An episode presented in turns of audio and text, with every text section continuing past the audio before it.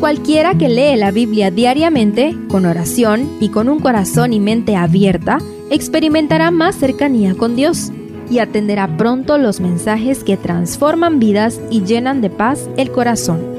Únete en la lectura de la Biblia en Reavivados por su palabra.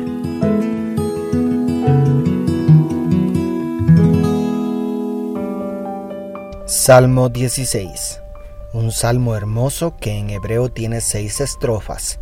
Algunos piensan que la experiencia que motivó a David a escribir este salmo está registrada en 1 de Samuel 26:19, cuando le perdonó la vida a Saúl por segunda vez, ocasión que dio lugar a su huida hacia el territorio de los filisteos.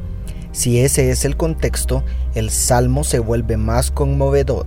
Imagina a David tomando aquella decisión mientras estudiamos. Primero, tú eres mi Señor. El verso 1 inicia con una oración fervorosa y confiada. David no pide que se le libre de un peligro inminente, sino que Dios lo cuide continuamente. Luego en el verso 2 declara, Tú eres mi Señor, palabra que significa mi amo, mi dueño. En el mismo verso trata de decir que Dios es la fuente de todo mi bien y por lo tanto el único objeto de mi confianza y devoción y en los versos 3 y 4 indica que se complace en la compañía de los santos, pero aborrece a los idólatras. En pocas palabras, David está diciendo, yo voy a refugiarme con los filisteos, pero no quiero honrar a ninguno de sus dioses, quiero que tú sigas siendo mi Dios. Cada día tú y yo tenemos que salir a negociar, trabajar, estudiar con los impíos, pero ¿a quién le damos toda nuestra lealtad? Segundo, Jehová es mi porción. El verso 5 nos hace recordar número 18-20, cuando Jehová le dijo a Aarón y a toda la tribu de Leví, Yo soy tu parte y tu heredad en medio de los hijos de Israel. Y el verso 6 por otro lado nos recuerda números 26-55, cuando Dios dio la orden que la tierra prometida se repartiera por suertes. ¿Te imaginas a David tomando la difícil decisión de abandonar la tierra prometida por temor a perder su vida?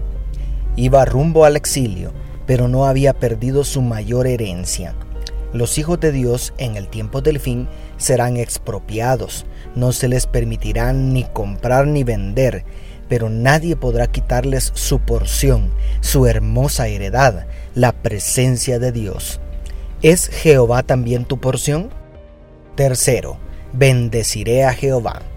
Debido a que Jehová es su Señor y su hermosa heredad, a partir del verso 7 David estalla en alabanza. Bendice a Jehová por sus consejos y guía en el verso 7. Expresa la confianza que tiene en la relación con Dios como una persona que camina a su lado en el verso 8. Se llena de gozo por la seguridad que la presencia de Dios le da en el verso 9 anticipa la resurrección de los justos en el 10 y la dicha eterna que gozará en la plenitud de su presencia en el 11. Puedes ver el corazón de David rebosando de júbilo porque aunque lo perdió todo, Dios sigue siendo su amigo.